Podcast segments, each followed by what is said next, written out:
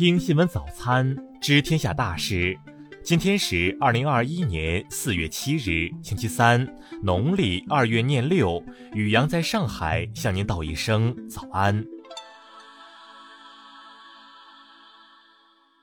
先来关注头条新闻：公墓内线干部区、华侨区死也要分三六九等，官方回应。四月六日，据网传图片显示，江苏省常州市金坛区一公墓设置干部区、华侨区等标识，引发关注。当地居民表示，墓地区域划分与名字基本符合，干部区埋葬的多为干部，华侨区则多是华侨人士。有网友对此评论称：“人死了还要分三六九等。”公墓管理官方当天发布通报称。该公墓于一九八四年成立，当时金坛县全面推进火化，倡导群众骨灰集中到公墓安葬。县委县政府老领导纷纷带头践行骨灰集中安放，区内也有普通群众安葬。由于很多老干部安葬于此，老百姓习惯称之为干部区。干部区墓地在销售上对购买人不做要求，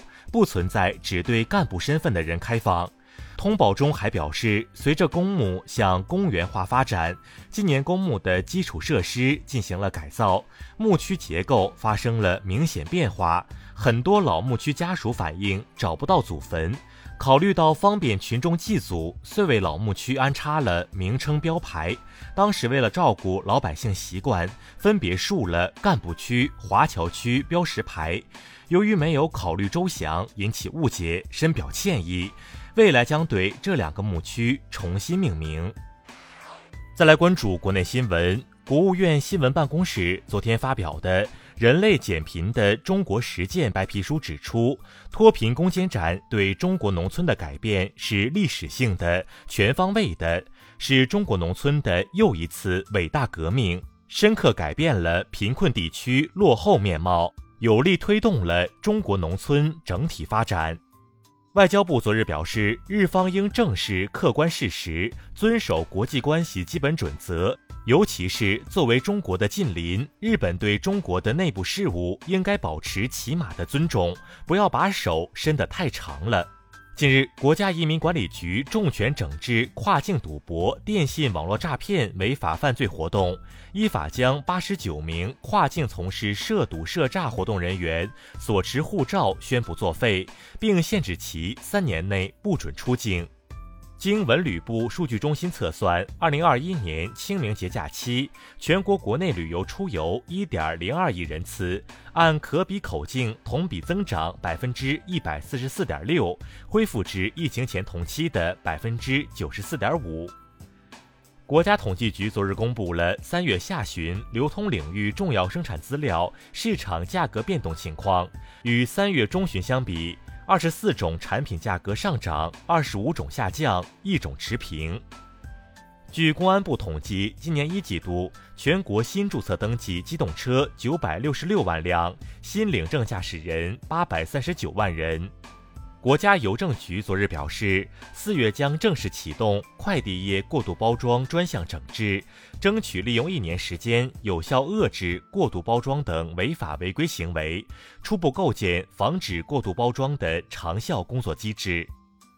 工信部日前发布《二零二零年度中小企业发展环境评估报告》，在全国四个直辖市、五个计划单列市和二十七个省会共三十六个参评城市中，上海、深圳、南京排名前三。再来关注国际新闻，美国弗洛伊德案庭审继续进行。证人之一明尼阿波利斯市警察局长出庭作证时表示，肖万对弗洛伊德的武力压制行为绝对违反了警察部门的政策，违背了我们的道德规范和价值观。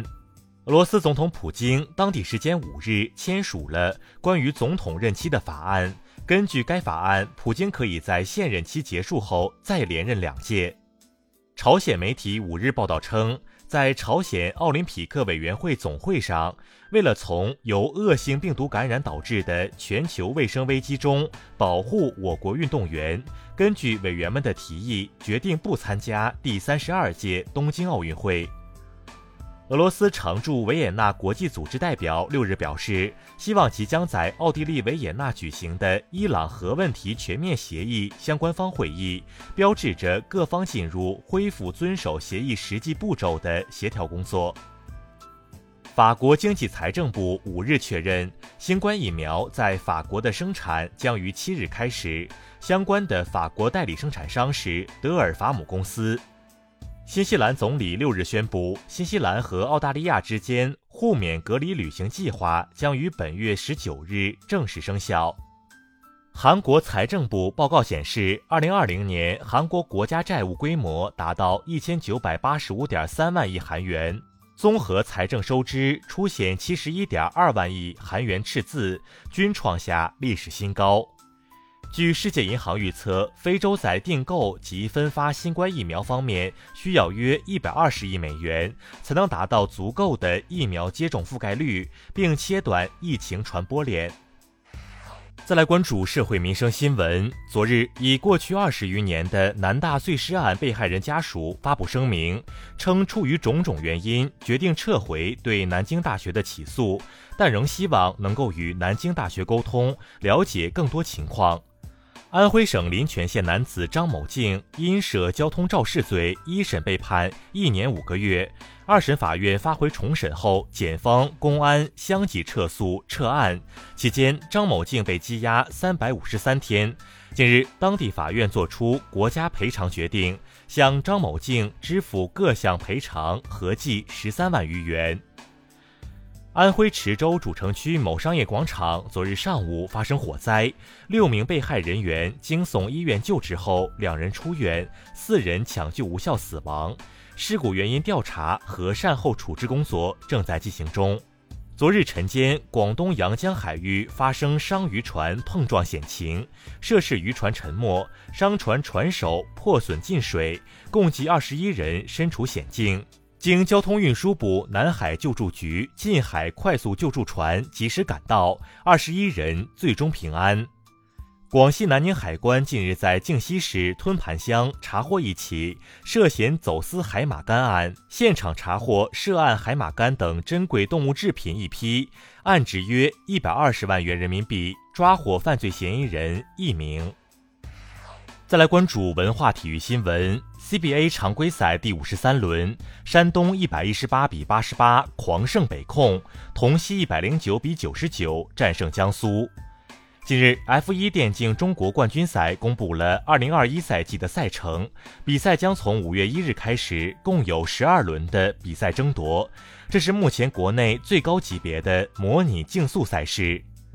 国家大剧院管弦乐团昨日公布二零二一中国巡演计划，从本月十日至十七日，乐团将携手小提琴家吕思清等亮相南京、上海、武汉、长沙、深圳、广州六城。内蒙古宁城县近期发现了1.25亿年前的宁城中华草，这是至今世界范围内发现的最早的单子叶植物化石，为科学界研究植物进化提供了重要依据。以上就是今天新闻早餐的全部内容。如果您觉得节目不错，请点击再看按钮。咱们明天不见不散。